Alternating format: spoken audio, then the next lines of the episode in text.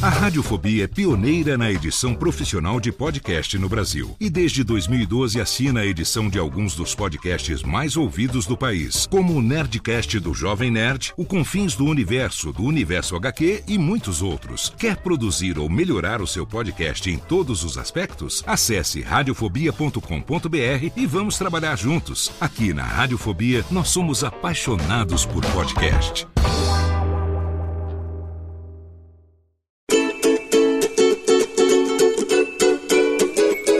Voz Off, o podcast que conta as histórias de grandes nomes, do rádio, da TV, da publicidade. Grandes vozes que vão ficar para sempre em nossa memória. Apresentação: Antônio Viviane e Nicola Lauleta. Queridos e queridas ouvintes do podcast Voz Off, é um prazer estar com vocês em mais um episódio, mais um mês começando Sempre na segunda terça-feira de cada mês, a gente tem um episódio novo. E hoje estou tendo o prazer de receber aqui, porque estou gravando no estúdio da InStore, uma pessoa queridíssima de todos nós. Mas antes dela, que é a nossa convidada especial, vou cumprimentar meu companheiro, meu amigo lá na Vila Mariana. Tudo bom, Nicola? Tudo bem, Antônio Viviane. Estamos aqui para mais uma sensacional entrevista. Vamos lá, né? Simbora então. Ela tá do meu ladinho, na minha frente, toda florida, bonita. É bom, né, a gente poder gravar assim pessoalmente. E ela hoje veio aqui comigo nesse estúdio. E vamos receber com muito carinho Jô Ferraz. Tudo bem, Jô? Tudo bem, querido. Muito obrigada pelo convite. Nicola, tudo bem? Muito obrigada, é um prazer estar aqui. Que ótimo. Jô Ferraz, que é nascida em São, São Paulo. Paulo? São Qual Paulo, bairro? Vila Mariana. Opa, Opa, Nicola, nasceu aí pertinho do seu é, estúdio aí. É. é. Nicola está lá na rua Pelotas. Então, eu nasci na Frontino Guimarães, com dois anos mais ou menos, eu fui para Sudmenuce, professor Sudmenuce, uhum.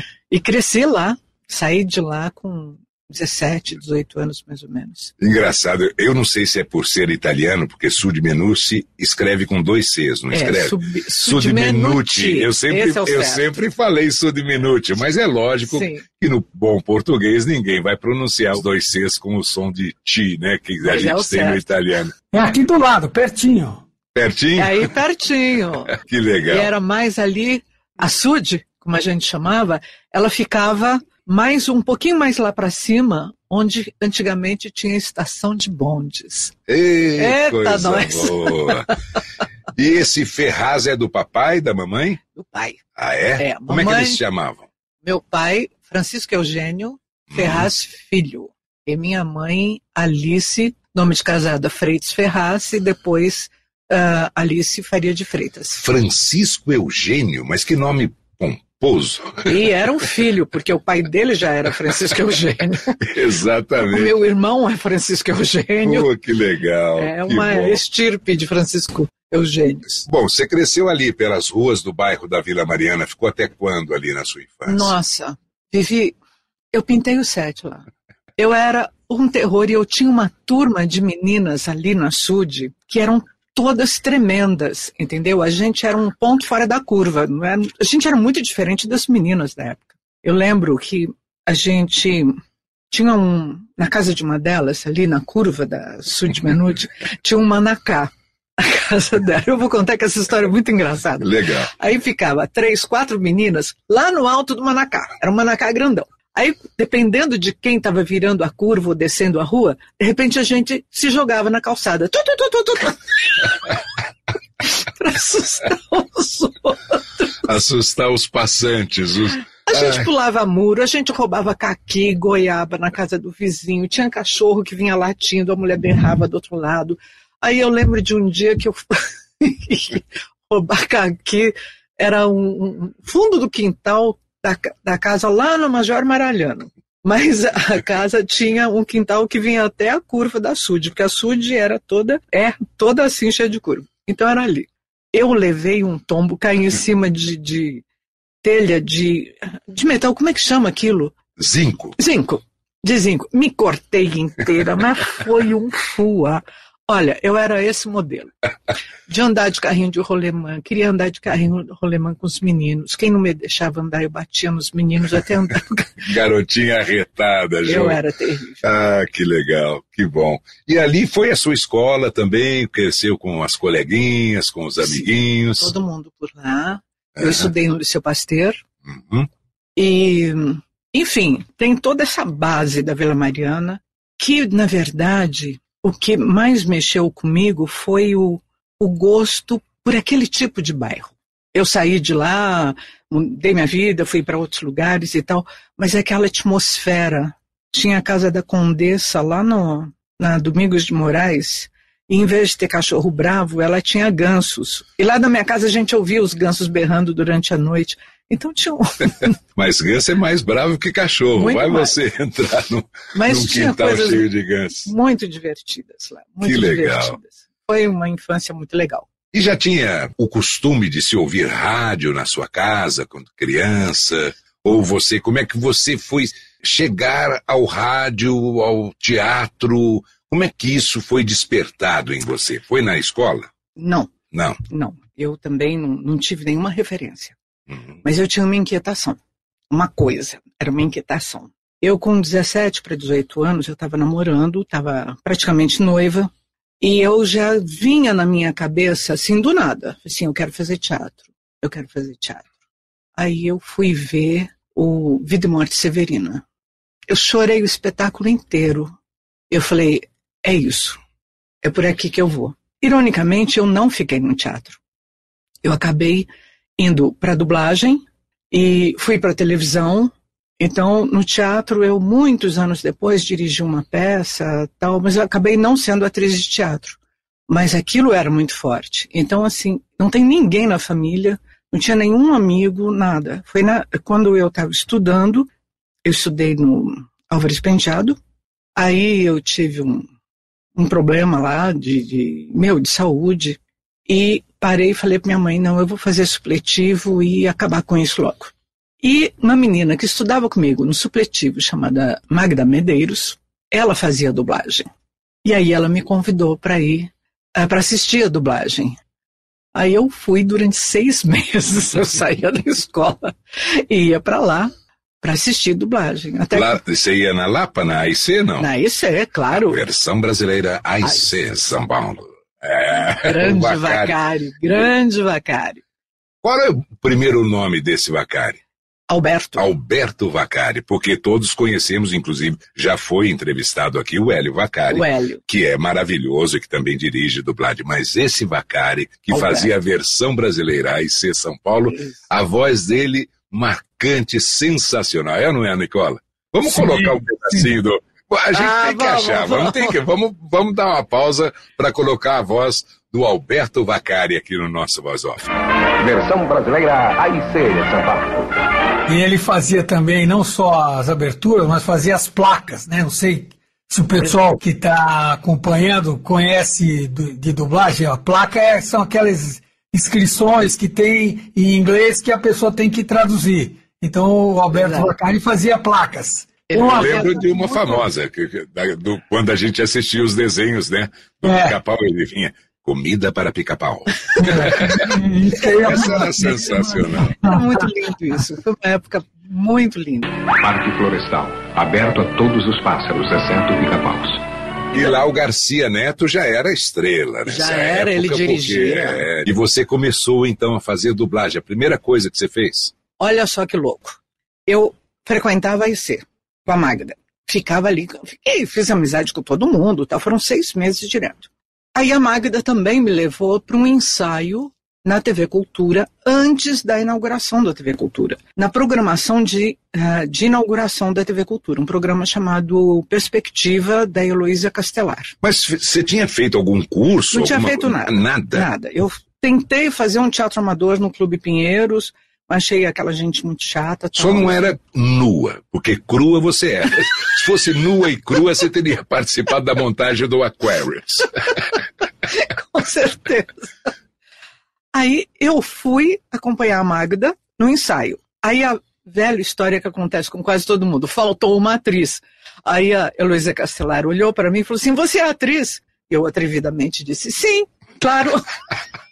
Ela falou: então pega esse texto e faz. Porque eu já me sentia uma atriz. Eu já sabia que era isso que pulsava que te dentro movia, de mim. né? E olha, eu descobri essa coisa que me movia para interpretar. Você perguntou de muito antes, eu lembrei agora. Eu fui bandeirante durante muitos anos. E nos acampamentos tinha aquela coisa de folha de conselho e, e, e interpretações de coisas, de textos e tal. E eu fazia sempre uma coisa muito improvisava e o, e o pessoal se emocionava muito. E eu me emocionava muito. Então, anos depois, quando eu fui assistir o Vida e Morte e me arrepiava inteira e eu chorei o tempo inteiro, eu falei, eu sou uma atriz. Tá vendo? Fomos buscar lá na infância, Foi lá, pois no é. seu período de Aí- bandeirante. E quando a Luísa perguntou, claro que eu falei sim. Ela falou, vem cá, então faz isso aqui. E aí eu fiquei participando do, desse perspectiva, desse programa.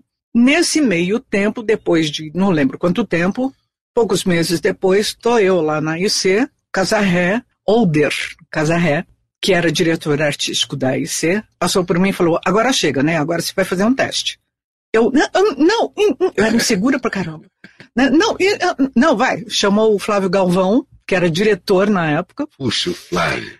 e falou: Flávio, leva a Jola pra dentro e faz um teste com ela. Aí ele pôs Kim Novo aqui na tela. Nossa. Eu tremi dos pés à cabeça, ela no telefone. Aí eu fiz, ele olhou pra mim e falou assim: passou. Voltamos lá pra recepção, falou pro Casarré: tá aprovada. Mas no dia seguinte eu tava trabalhando. Que, que e assim foram anos e anos e anos, com idas e vindas. Porque daí eu fui fazer televisão, aí eu, eu não parava, né?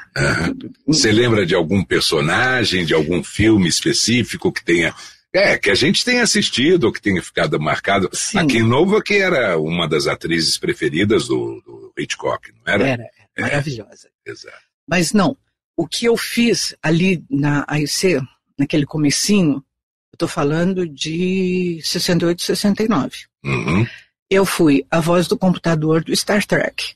Olha que legal. É, Eu fui a terceira voz. Uhum. A primeira voz era a Magda Medeiros. Certo. Ela parou, não sei porquê, ela foi embora para o Rio, porque era filha do, do Magno Marino. Ele foi para Globo e ela foi junto, foi embora. Aí eu tava lá, vem a Jo, bota lá. Então eu fui a terceira voz do Star Trek. Eu fiz Marino Boy, eu fiz a sereia Neptina, que foi um arraso. Eu amei fazer aquela sereia Neptina. Marino Boy, eu- hoje em dia eu não consigo mais nem me imitar na época. O que mais que eu fiz de fixo? Voz de criança você fazia? Fazia Porque co- como você subiu o tom agora, geralmente voz de menino na dublagem era feita por mulheres. Por mulheres, eu É. lembro. Aí eu fazia pontas, pontinhas, porque eu não, Uhum, né, eu estava ali começando. Certo. Então eu fazia, eu fiz muita, muita ponta, muita coisa assim. Esses dois personagens marcaram. Aí passou, não lembro, uns três anos, mais ou menos, ou dois anos, três anos, não, não lembro quanto tempo, porque minha vida foi um, assim, um burburinho. Eu fui para Odil, né, lá no Sumaré, aí eu dublava mais na Odil do que na IC.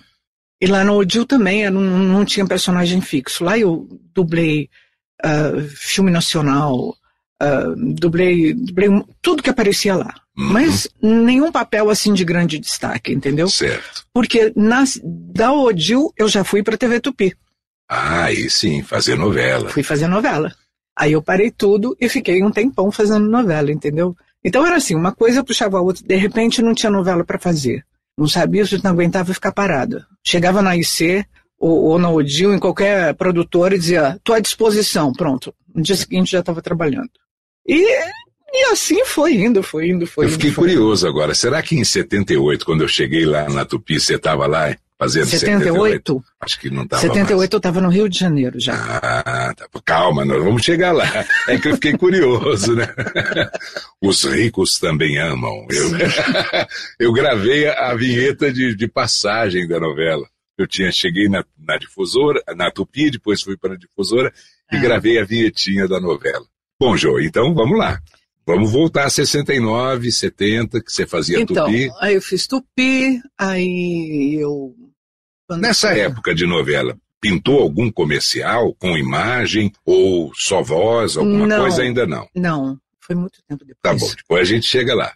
Aí, da Tupi, aí eu dei um, uma parada, problemas políticos no país, ditadura militar, e eu fui embora para Bolívia.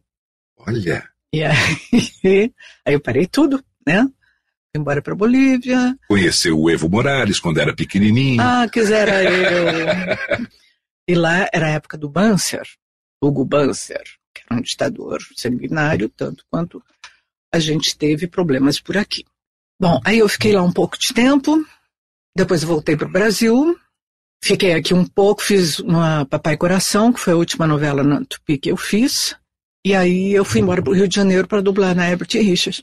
Aí voltei para dublagem. Então, assim, era muita correria. Era assim, aquilo, qualquer coisa assim que começava a parar, enroscar, eu pulava e ia fazer a outra. Na Alamo você não dublou? Dublei, mas dublei pouco. Nair Silva me chamava, mandava me chamar e tal. Geralmente é Nair.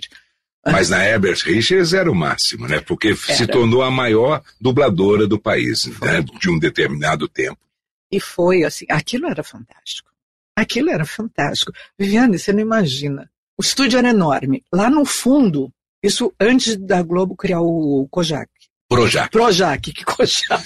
É que a gente dublava Kojak lá nessa época. Tele Savalas. Exatamente. Então, tinha um movimento incrível. Além do trabalho, ser um trabalho legal e tudo mais, tinha o estúdio Herbert, era grande, tinha um movimento grande e tinha todo o movimento do pessoal da Globo que fazia lá no fundo, era, eram os estúdios da Globo, de novela. Que bairro era isso no Rio? Como é que chama aquilo? Usina. Uhum. Na usina. E eu fiquei sabendo esses dias que derrubaram tudo e vão levantar um prédio no lugar.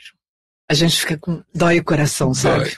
Eu li, eu li na, no Facebook alguém lá dizendo, ah, derrubaram. eu, hum, é a mesma hum. coisa quando derrubaram lá o, os estúdios da, da Rádio Globo, da Excelsior, pois na Rua é. Palmeiras. Imagina você, meu Deus. Ai, ai. É.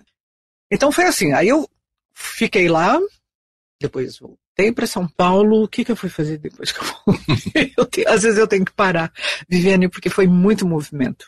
Voltei para São Paulo, sim, lembrei Lá deu a greve, uma grande greve nacional dos dubladores. Rio São Paulo parou tudo. Nós ficamos cinco meses no Rio parados. E aí, assim, era assembleia em São Paulo, assembleia no Rio, a gente vinha em caravana do Rio de Janeiro para São Paulo para fazer assembleia aqui, depois eu tomava, depois voltava para o Rio. É, era assim, um, um movimento incrível. E, a, e numa dessa, eu fui chamada para fazer um teste de locução publicitária que foi do Guaraná Brahma, pela. Agora eu fugi o nome. Fiz o teste e eu estava concorrendo com Angela Bonatti, só fera.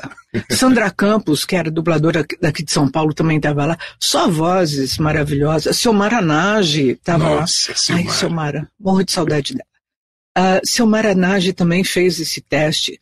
E aquelas vozes, e eu olhando assim, falei assim, meu Deus, quem sou eu na fila do pão aqui, né? O que, que é isso?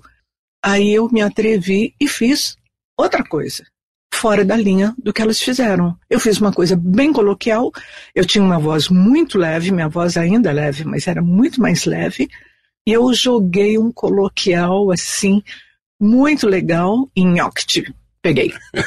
Foram cinco comerciais. Aí eu fiquei no Rio fazendo uma porção de, de locução. Depois que eu voltei para São Paulo, e aí eu meti a cara na locução. Ah, que bom. A primeira produtora que é essa que chamou para fazer o teste era de áudio ou de vídeo? Você não se lembra? Peraí, era uma produtora. Ah, como é que chamava aquilo? Ai, Vivi.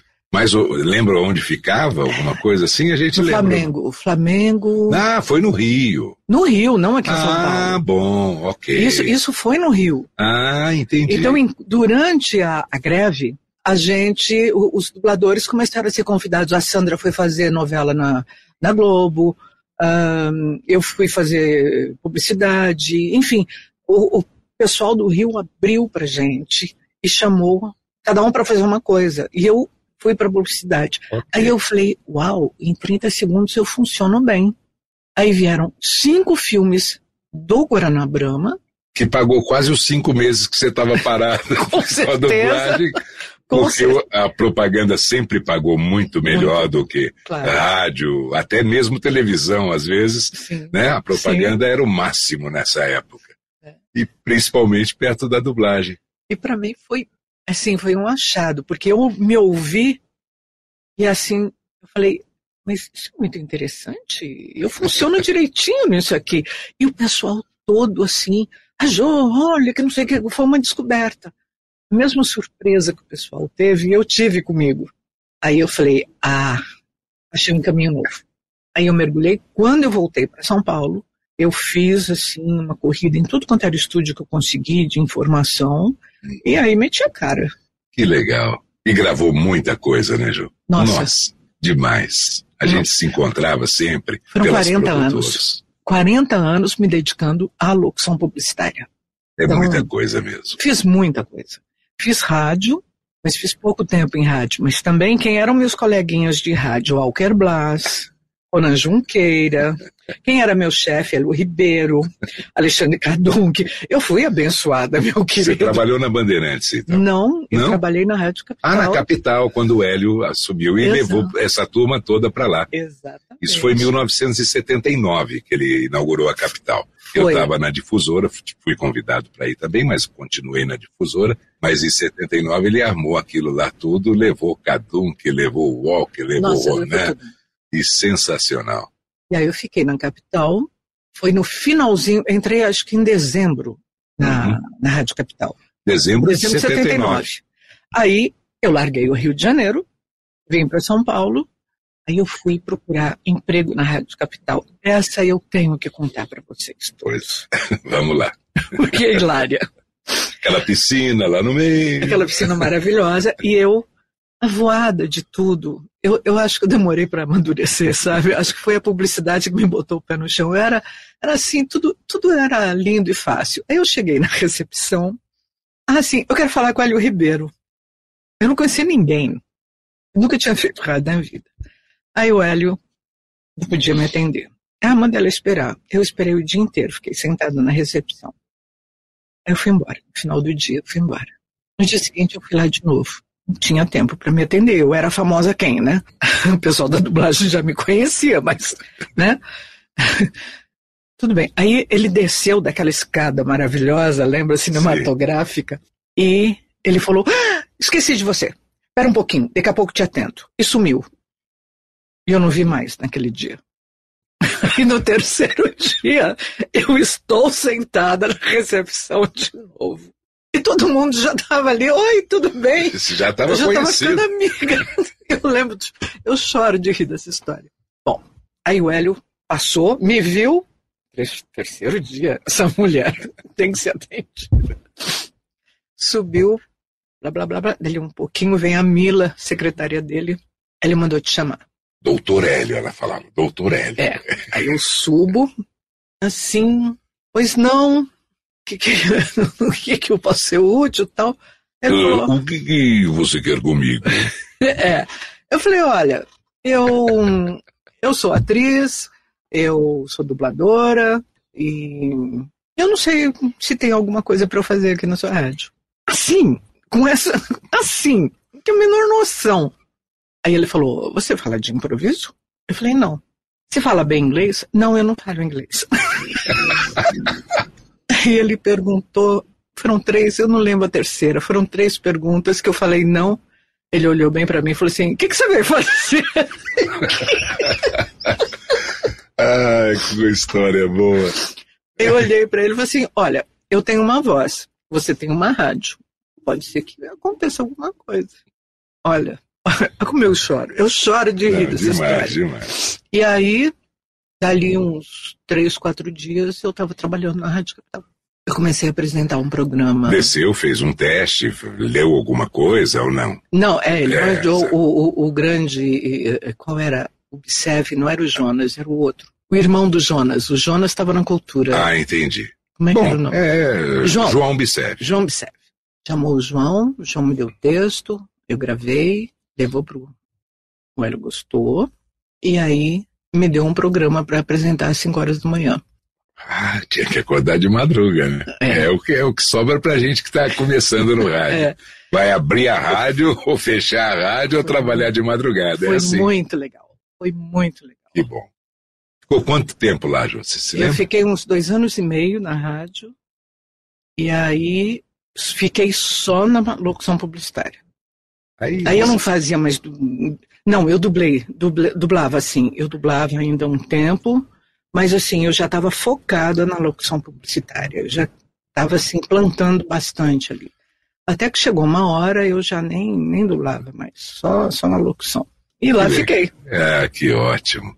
Ô, Jô, você se lembra de algumas histórias das produtoras ou de alguns comerciais que você fez nessa época toda? Ah, histórias assim. Eu lembro. Alguma campanha marcante? Vivi, eu fiz tanta coisa que eu juro que eu não lembro tudo. Vamos falar do, do que mais me agradou, mais pro final nesses últimos anos, quer dizer, últimos anos mais ou menos, né? Faz mais de 10 anos. Uma coisa que eu amei fazer foi o institucional da Rolex, que foram cinco ou seis filmes. Eu me site. lembro desses filmes maravilhosos. Eu mesmo. amei fazer aquilo, mas eu amei fazer aquilo. Foi assim, muito É, forte. Uma locução de classe, né? Uma locução chique, chiquérrima. Também o Alex vai cadê o quê? Chamaram assim. a Jo e ficou muito lindo E mesmo. tem uma outra que eu gosto muito, que foi da hum, Centro Cultural Banco do Brasil, dos espanhóis. Eu fiz pela, pelo estúdio Preto e Branco. Também muito bonito, gostei muito de fazer isso. Uma campanha muito bonita. Agora, eu fiz desde margarina, de, de- no começo, tem um comercial que eu não acho mais. A Jaque Cordeiro uma vez mandou para mim. Ela achou na internet e falou assim: Isso aqui é você? Era Lady Shave, que deve ser lá de 70, Setenta e poucos, é. 70 e poucos Ok. né? Porque a voz estava muito jovialzinha, muito levinha. Eu fiz pela Jovem Pan, fazia com o Serginho Leite, eu e Serginho Leite. Era o Bom de Boca, lembra que tinha um comercial Bom de Sim, Boca? e tal? claro. Eu fazia lá as, as mocinhas que apareciam. E você fez comerciais aparecendo também, né? Eu fiz, me lembro. Fiz. Eu fiz. me lembro. Você como atriz Como mesmo. atriz. Fiz, eu fiz. Tem no estado de São Paulo. Tem um que é famoso do hum, posto Ipiranga Atlantique, da, da Dona Leda. Aquele, é o máximo. comercial é sensacional. Aquele faz sucesso. Esse a gente acha fácil no YouTube, Fácil. nós vamos colocar o áudio aqui, porque você dentro daquele carro é, É. uma coisa espetacular. Impagável. As caras que eu consegui fazer, eu usei três tempos de interpretação ali, tum, tum, tum, e ficou redondinho, ficou muito legal. Muito legal. Você lembra do nosso primeiro carro? Um Gordini? 25, 28, 88 era a placa. E o Fusca amarelo colonial? CG 4290. E o Opala? DL 35, 77. Você lembra disso? O. o Leda. Leda. Ipiranga, apaixonados por carro, como todo brasileiro. E o que você fez e que foi marcante também foi o Estadão no ar, né? Vamos Estadão. falar sobre ele. Fala aí como é que isso se deu. Não Era lembro. você, Edinho Moreno, Cacá e a outra A- locutora, A, a, a Cissa Manzano. a Cissa Manzano. Nossa, aquilo foi. Quantos anos a gente fez aquilo? Dois, Pois três é. anos? Sei- não sei. Todos os dias vocês iam lá para a Rádio Eldorado, A gente- pro não. estúdio. A gente. Ah, Ah, é, é, exatamente. Fazia uma dupla um dia, Um dia uma- uma dupla, outro dia era outra dupla. aquilo. foi Você fazia muito dupla com quem? Com o com Edinho? o Cacá. Com o Cacá. É, quase Ah. sempre com o Cacá. Certo. Raramente trocava, mas a gente mantinha. Era sensacional e era um projeto sensacional. Então, era uma coisa assim totalmente inédita, né? E fez um sucesso danado aquilo também, né? Quantos anos a gente fez aquilo? Acho que uns dois ou três anos. eu acho. acho que sim. Não lembro. O João era o operador lá no estúdio. Olha, o Flavinho. Flavinho. Ai, o Flavinho era o rei da Gillette, que pegava ali, tchuc, tchuc, tchuc, em três minutos ele juntava. Você falava, gente do céu. Tá um- pronto. Mas, mas tinha que ser rápido, né? Porque eram as manchetes do dia seguinte do É. jornal, né? Então tinha que ir ao ar antes, na, na rádio, para realmente as pessoas saberem o que estaria no Estadão de amanhã. É.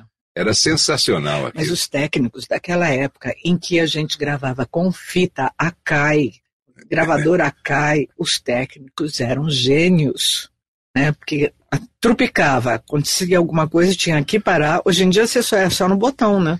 E aqueles estúdios ali na Major Quedinho da Rádio ah, Eldorado eram fantásticos, né? Coisa boa demais. Gravei muita coisa no Eldorado. Olha, vou lembrar. Com Cebolinha. Cebolinha foi um grande produtor na minha vida. Cebolinha apostou todas as fichas. Ele batalhava para o cliente que falava, não, tem que fazer um homem. Ele falou assim, não, vamos fazer com uma voz feminina. Tem uma moça que está fazendo, blá, blá, blá, blá, blá. E Cebolinha me presenteou com uma coisa assim que eu tenho maior orgulho. Um dia ele me chamou e falou assim, você vai fazer banco. Isso eu não consigo lembrar em que ano foi. Muito raro, porque Muito hoje em dia é normal, né? As vozes femininas estão estourando nos comerciais que antigamente eram específicos de homem, mas é. nessa época foi inédito. E era banco francês e brasileiro. Olha quanto tempo faz. Que ano foi isso, gente? Era início de 80, 80 e poucos. E eu fiz banco francês e brasileiro. E aquilo foi muito forte também na, na minha história profissional. Né? Uma voz feminina pela primeira vez fazendo um banco, ainda mais um banco como esse, né?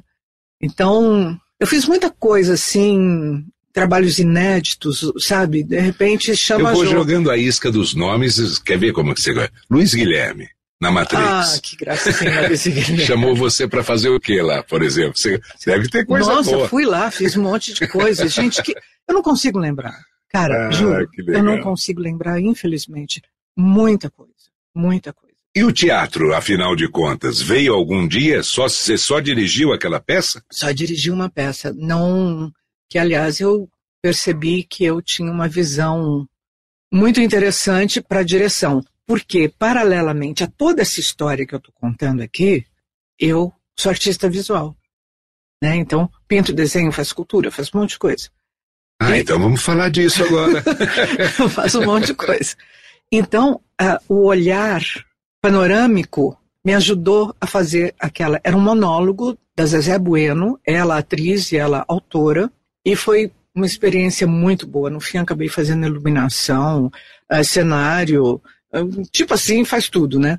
E foi uma experiência fantástica. Depois eu tive uma outra experiência de formar grupo performático e a OPA, não sei se ainda existe, era uma escola de, de artes que tinha no Itaim Bibi era muito famosa na época, e me chamaram para eu fazer uma apresentação com os alunos, criar no, no final do ano um, uma performance ali para Mas exposição. Antes disso, você fez algum curso para essas coisas? Não. Não. Sempre é não. só o talento que foi aflorando. Em desenhar, em Tudo. pintar, que mais? Fotografar, não. Fotografo, gosto. Fotografo, claro, porque o olhar está treinado, né? Certo. E eu tenho ambições de fazer vídeo, eu sou louca, entendeu? Eu estou tentando descobrir um jeito, porque eu tenho um projeto. Eu quero fazer uns vídeos, assim, porque a vida tá, sabe? Eu tenho que continuar fazendo, porque eu sou um burburinho, Viviane. Eu não, tá não, efervescendo não tudo aí, né? Eu, eu não, eu, minha cabeça fica assim, rodando, porque uma coisa começa a ficar mais, um pouco morna, um pouco sem graça, tal. Área, eu já começo a fazer outras coisas. Aí eu fiz na OPA, então, uma performance que ficou lindíssima, e eu não tenho esse registro, infelizmente, que era o tema do, do, do, da exposição dos alunos, e que foi também um espetáculo. Foi uhum. muito legal. Então, assim, o que mais? Vem para me convidar para fazer mais o quê? Eu topo. Eu estou topando qualquer coisa. Ô, Jô, mas o pessoal precisa te achar. Como é que o pessoal te acha? Ah. É, na, só nas redes sociais? Porque você não é muito frequente nas redes sociais. Tem algum site, algum telefone que não. você possa deixar com a gente? Eu não sei como é que funciona. Bom, pessoal, é o seguinte, se alguém quiser falar com a Jo, liga para mim, meu telefone tá aí, eu passo o número. É, né, Nicolas? Puxa vida, ô, mulherzinha difícil de achar, rapaz? Não, mas ela tá, é. ela tá nas redes sociais. Tá nas redes sociais e encontra é. lá. Manda um recado, manda uma. Nas redes. É. Tira o S. É, ela Na tem rede, lá o LinkedIn, vou... que ela vai de três em três meses, dá um Meses? Anos! anos! Ah, eu vou em média, não, anos não, mas eu vou em média, uma vez por ano eu entro lá e saio. Uh, no LinkedIn. Então não dá. O Facebook é recreativo. E no Facebook eu criei uma página para mim chamada Jo Ferraz Artes Visuais Brasil, porque eu estava trabalhando muito, né, fazendo exposição, fazendo uma porção de coisa. Eu faço arte digital também. Enfim, eu estava fazendo uma porção de coisa. Então a página é Jo Ferraz Artes Visuais. Jo Ferraz Artes Visuais Brasil. Brasil. Só que de um ano. Não, no, desde o começo da pandemia, eu já não publico nada lá, porque eu parei. Não, mas eu tô tudo sem bem, ateliê. mas o pessoal pode ver tudo que está publicado lá, claro. Arte lógico. de gente do mundo inteiro, coisas que eu acho bonitas, eu estou publicando lá todo dia. Então, é uma. Ficou uma página muito bonita. O meu trabalho só aparece se o pessoal for ali no, na, nos- nas fotos. Nas galerias, tudo, ok, tudo tal. bem. Mas assim, tem pouca coisa lá. Eu em casa tenho 400 obras de arte digital dentro do computador para imprimir. Eu não publico tudo isso. Uhum, Eu só publico o que já foi para exposição, certo. né? E essas exposições, é, você sempre é convidada a participar? Geral- Você cria alguma exposição sozinha? Não, Não, vai numas galerias aí. não, não. Eu sou convidada a Uhum. participar. Eu comecei a expor em galeria, sim, porque uma pessoa comentou que ia ter não sei o quê, eu fui me oferecer. A partir daí, os marchands começaram a entrar em contato comigo. Uhum. né? Eu fiz, cheguei a. Era coletivo, cheguei a mandar uma- duas obras para Nova York. Então, assim, eu estava num movimento bom. Aí deu uma parada geral por uma série de circunstâncias, tal. Eu fui parando, parando. Depois veio a pandemia e eu agora estou sem ateliê, sem lugar para trabalhar, dando com a cabeça na parede, porque eu fico, eu tenho que fazer alguma coisa de em correlação à expressão. Claro. Tem que fazer alguma Tem que coisa. botar para fora, né? Esse, esse, esse turbilhão que a gente nota. Porque a Jo ela tem essa voz calminha, suave, mas por dentro é uma efervescência, é um- É. uma série de ideias, de projetos e tal. E voz? Ainda gosta de trabalhar com a voz? Gosto, gosto de trabalhar com voz. Gosto, gosto muito. Porque a voz compensou a minha parada de atuar. Então eu coloquei toda a minha sensibilidade, toda, todo o meu conhecimento de interpretação no trabalho de voz. E é uma coisa que eu gosto muito de fazer. As mulheres estão em alta na publicidade. Nunca se ouviu Tanto. tanta propaganda com vozes femininas. Está se dando o contrário do que era antigamente. 80, 90% de voz feminina contra 20, 10 de, de, de masculina. Antigamente era exatamente o contrário disso. Mas eu vou te dizer uma coisa, eu briguei muito com gente de agência por isso, você sabe? Ué, fez bem. O Ronan, o Ronan que conta essa história, qualquer hora ele te conta essa história, porque o Ronan sabia disso, ele viu algumas vezes. Eu reclamava muito quando eu ia gravar, e naquela época lá atrás, 80 e poucos e tal, Uhum. ia assim a equipe inteira ah, da, da agência para os estúdios, né? Aí eu gravava, blá blá blá, terminava de gravar, eu ia lá bater um papinho com todos eles. E eu puxava a conversa. Por que, que tem tão pouco trabalho para mulher? E eu fiz isso muitas vezes, assim, descaradamente. Os produtores ficavam vermelho, roxo, amarelo.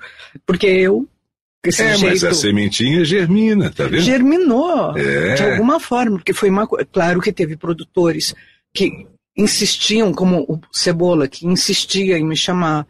Teve muita gente. Eu devo muito para muito produtor, para muita gente.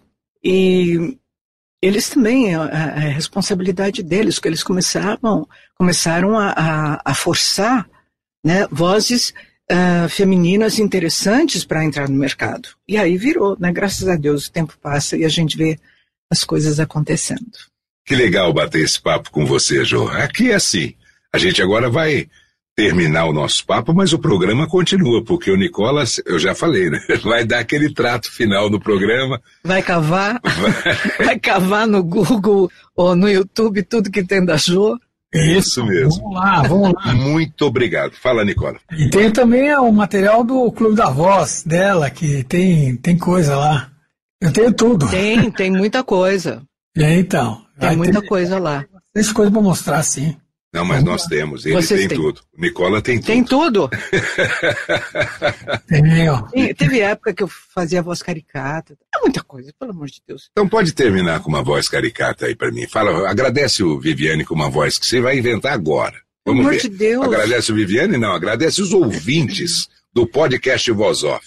Que, que tipo você Ué, não sei, faz uma vinheta aí. Podcast Voz Off com uma voz caricata. Faça, Jô. Eu sou ruim de improviso. Não, vai improvisar agora. Vamos lá. Como é que chama? Pod, Podcast Voz Off. podcast. WhatsApp. Ó, que bonitinho. Eu pensei num bichinho azulzinho assim, sabe? Com os olhos verdes e tal. É bacana isso. Isso é que é, legal. gostoso. Isso é muito bom. A gente imagina e cria um- uma vozinha e depois o personagem. Muitas vezes é o personagem que existe, você dá voz àquilo, né? Nossa, em dublagem a gente fazia muito desenho animado. É muito legal. Olha, eu agradeço demais ah, o, so- o seu convite. Adorei participar. Nicola, você é um lindo, muito obrigada. Que vai cavar as minhas gravações. E Viviane, estou aqui à disposição. Você falou assim, contato. Contato é o telefônico e eu tenho um e-mail. Então diga o seu e-mail pra gente. É joferrazvoz.uol.com.br. Vou soletrar para vocês, porque é Jô Ferraz, J-O-F-E-R-R-A-Z. joferrazvoz.uol.com.br. Pronto. Lembrando, lembrando que Jô Ferraz não é Jô sobrenome Ferraz. É, Jô Ferraz é o nome É Jô Ferraz artístico. é o nome. Exatamente, é o nome É. que ela usa para a vida, porque tem toda uma significância. Tem, tem. Quer falar pra gente ou não quer? Sim, até falo. Então fala pra foi gente o- terminar, porque esse é um mistério. Não, foi um estudo de numerosofia que eu fiz com uma senhora e que, do jeito que eu escrevia, ela, quando ela falou, analisou, ela contou a história da minha vida ali, só batendo o olho. Aí ela falou, minha filha, junta o Ferraz, você não pode ter Ferraz como sobrenome, nesse seu nome artístico. Tem no meu nome de batismo, Sim. aí é outra história. E aí tem questões assim karmáticas, tem é, a coisa Numerológicas, É, astrais e pronto. Aí ela falou, só junta. Só junta. Eu juntei e minha vida virou que foi uma maravilha. Que então, bom. é Jô Ferraz, pelo amor de Deus, ninguém escrever errado, porque me dá azar. Acabou o mistério. Como diria Antônio Celso, não tem mistério, Léo. Nicola, manda aí. É isso aí, Jô. A gente se conhece faz tempo, né? Nossa! Mas vamos lá, vamos lá. Temos bastante coisa para mostrar para você. Eu tenho certeza que tem lá, porque eu já andei vendo há um tempo atrás. Então você vai se surpreender com tudo que vai aparecer aí. Vamos ver, vamos ver. Ah, muito obrigada. Muito obrigada. Obrigado, Nicola. Obrigado, Jô. Um Muito grande obrigada. abraço. Muito obrigado mesmo por ter aceito o nosso convite. E aos, ouvi- aos ouvintes do podcast Voz Off, que ficaram com essa aula, com essa sabedoria, com essa história de vida, mais uma vez, nosso muito obrigado. Porque o nosso podcast tem sempre esse intuito de trazer as grandes vozes do rádio, da televisão, da publicidade, do teatro, do cinema, da dublagem, e é isso que a gente faz todos os meses aqui. Grande abraço e até o nosso próximo episódio. E nesse episódio, como nós falamos de publicidade e dublagem, vamos relembrar algumas vozes que fizeram muito sucesso na dublagem. Primeiro, o Garcia Neto, grande dublador e diretor, que foi uma lembrança do Viviane. Está pronto, Zico. Legal, Zoca. Andando, Zeca. Espere um pouco. Eu resolvo isso sozinho. Uma bonequinha, bilu, bilu, bilu. Ora, seu eu que pego. Mestra, Zeca Urubu vai ver o seu fim ao meio-dia. Agora, um saudoso ator que dublou, entre outros, alguns personagens do desenho animado que marcaram gerações. Older Casarré. Vamos ouvir o seu sensacional Dom Pichote e a Hiena Lipe. Ó querida, ó querida, ó querida Clementina. O que está aqui escrito? Vamos ver. Esconderijo dos Dalton, mais pra lá. Agora eu vou ver as ordens. Ordem de prisão para diminuto Dalton, o último dos Dalton. Morto ou vivo? De preferência, morto. É. O último dos Dalton, hein? Mas que família de boa gente. Sujo Dalton, perigoso Dalton, detestável Dalton, desesperado Dalton, desprezível Dalton, covarde Dalton e diminuto Dalton. É, esse é o meu homem. Sorte que me sobrou menorzinho. Não passe. Perigo. Poderá morrer. Refúgio do assassino já está chegando. Opa, acho que cheguei. Oh, azar, oh vida, nunca mais veremos terra, Lipe. Oh, ela deve estar cheia de canibais. Oh vida, oh azar.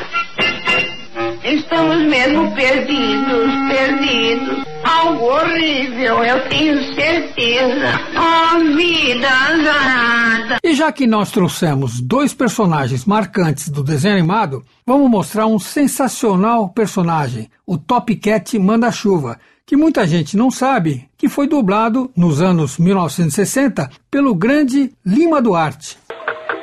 Vamos chegar, pessoal, aproximem-se. Custa pouco e vale a pena. Por pouco dinheiro vocês verão aqui mesmo o perigoso, inacreditável número de trapézio jamais tentado. Chamo a atenção de todos para o astro desse número mortal.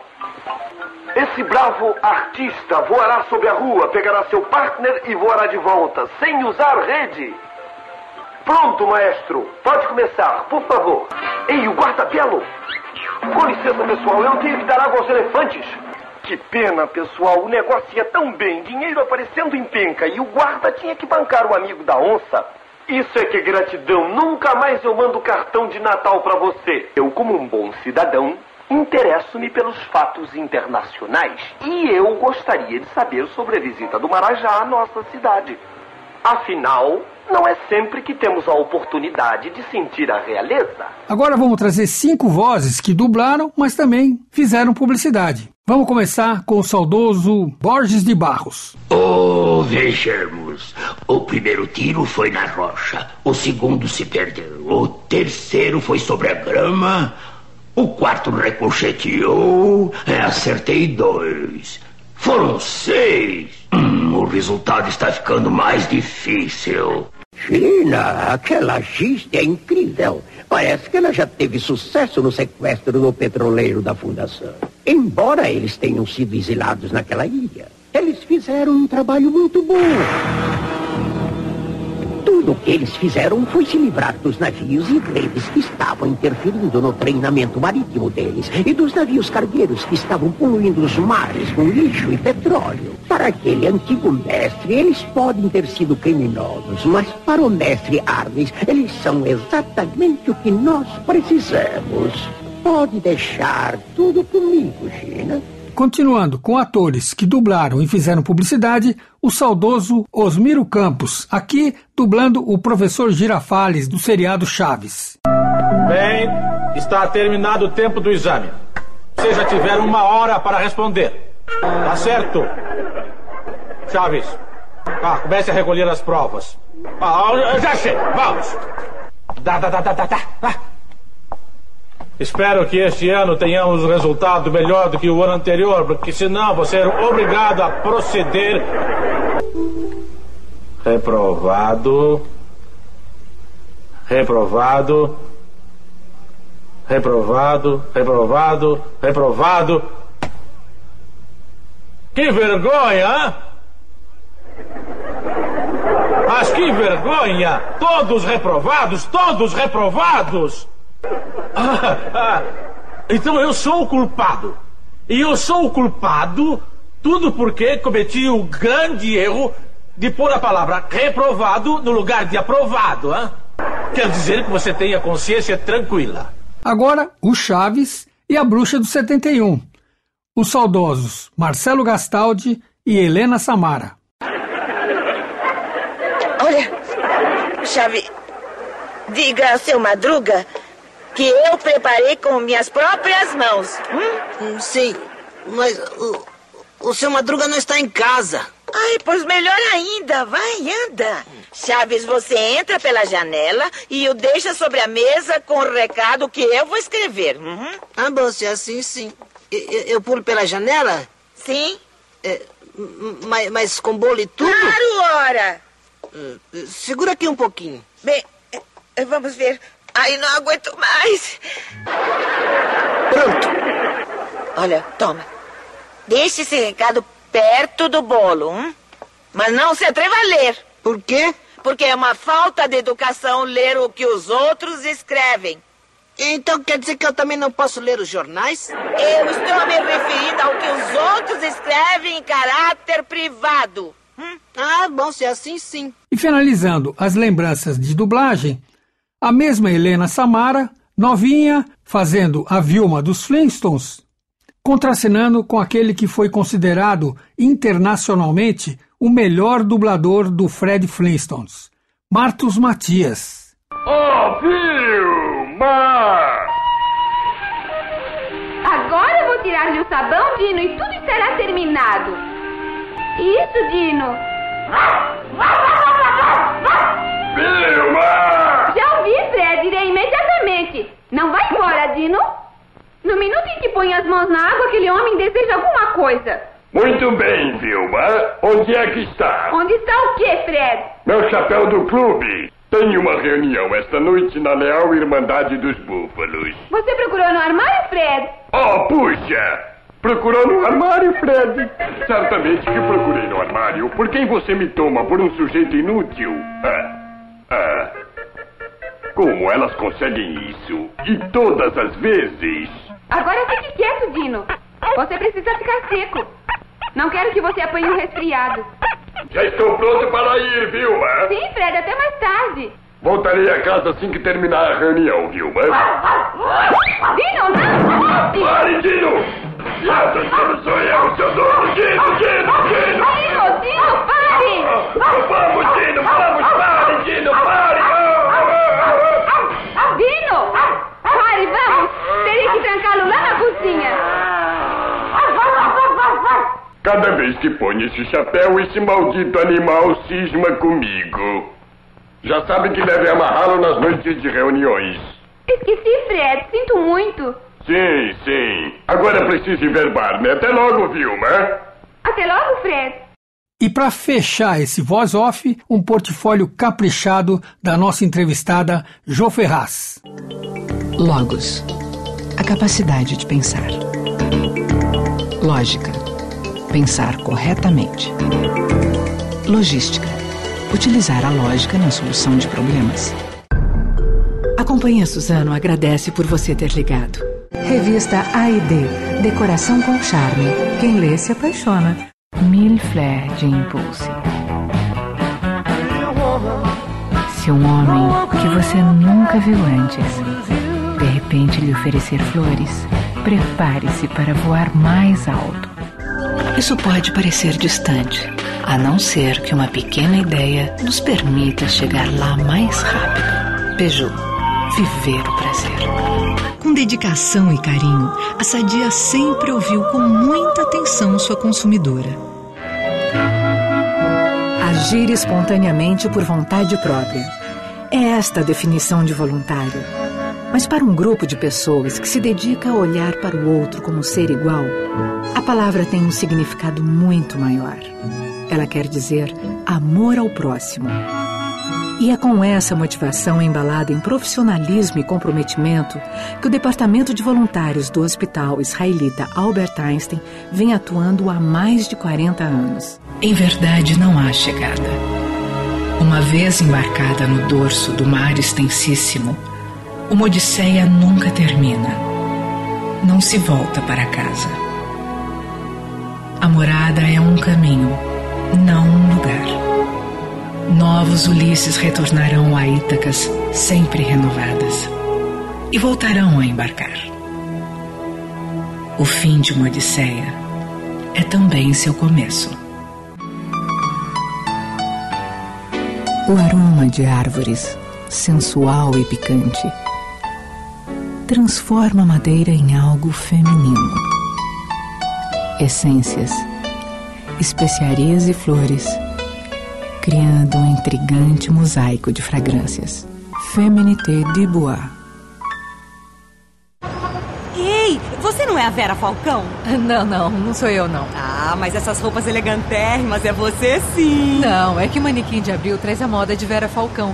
Você também vai parecer uma estrela de novela. É mesmo? Ai, mesmo assim você me dá um autógrafo. Para decorar com bom gosto e muito charme, conte com a sua revista AED. AID é o verdadeiro guia de ideias com as principais tendências de decoração, arquitetura e artes no Brasil e no mundo. Na edição desse mês, a estética racional, soluções criativas que valorizam espaços e dão novas cores à sua vida. Revista AID, decoração com charme. Quem lê se apaixona. Uma publicação da editora Azul, nas bancas. Porque quando eu amanheço com os meus cinco minutos, a família que se cuide. Não existe anúncio de mãe brigando que me segure. Pensando em você, a prefeitura acaba de criar a Rua da Economia. Em diversas ruas da cidade você vai poder comprar alimentos básicos: arroz, feijão, óleo, macarrão e tudo a preços reduzidos. Você vai economizar no bolso sem ter que economizar na mesa. Para saber onde tem a Rua da Economia, ligue 229 3004. Rua da Economia. Alimentos básicos a preços reduzidos. Eu sou uma empresária de palavra. Nunca neguei que a nossa fábrica poluiu o rio da cidade. Mas isso é um detalhe. Era um riozinho muito michuruca. E eu sempre dizia: esse é o preço do progresso. Acontece que, de tanto eu falar em preço, a nova lei de crimes ambientais resolveu fazer as contas. Agora, a empresa que poluir toma uma multa de até 50 milhões de reais. Eu e a minha boca grande. A cor do botijão tem que ser azul. Segurança tem cor. Botijão azul da Ultragás. Não arrisque a vida de sua família colocando botijão de imitadores em casa. São Paulo, 1976. É inaugurado o Shopping Center Ibirapuera ganha a preferência definitiva do público brasileiro o revolucionário conceito de consumo surgido nos Estados Unidos logo após a guerra. É simples entender porque grandes redes nacionais e internacionais preferem instalar-se aqui. O Ibirapuera é muito mais shopping.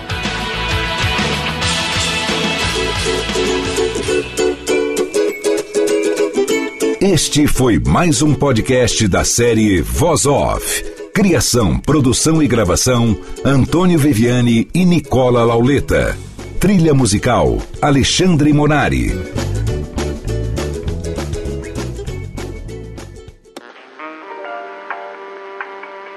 Este podcast foi publicado pela Radiofobia Podcast.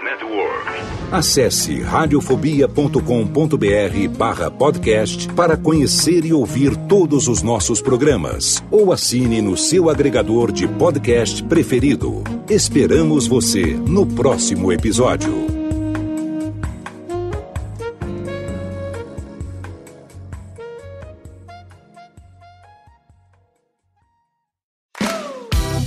Eu sou Léo Lopes e quero convidar você a ouvir o Pod Notícias, a sua dose semanal de informação sobre o mercado de podcasts no Brasil e no mundo. Um podcast curtinho de 15 minutos com o resumo de tudo que acontece nesse universo do podcast que cresce a cada dia e que chega até você toda segunda-feira às 7 horas da manhã no seu agregador de podcast preferido e também no YouTube. Acesse agora em podnoticias.com.br.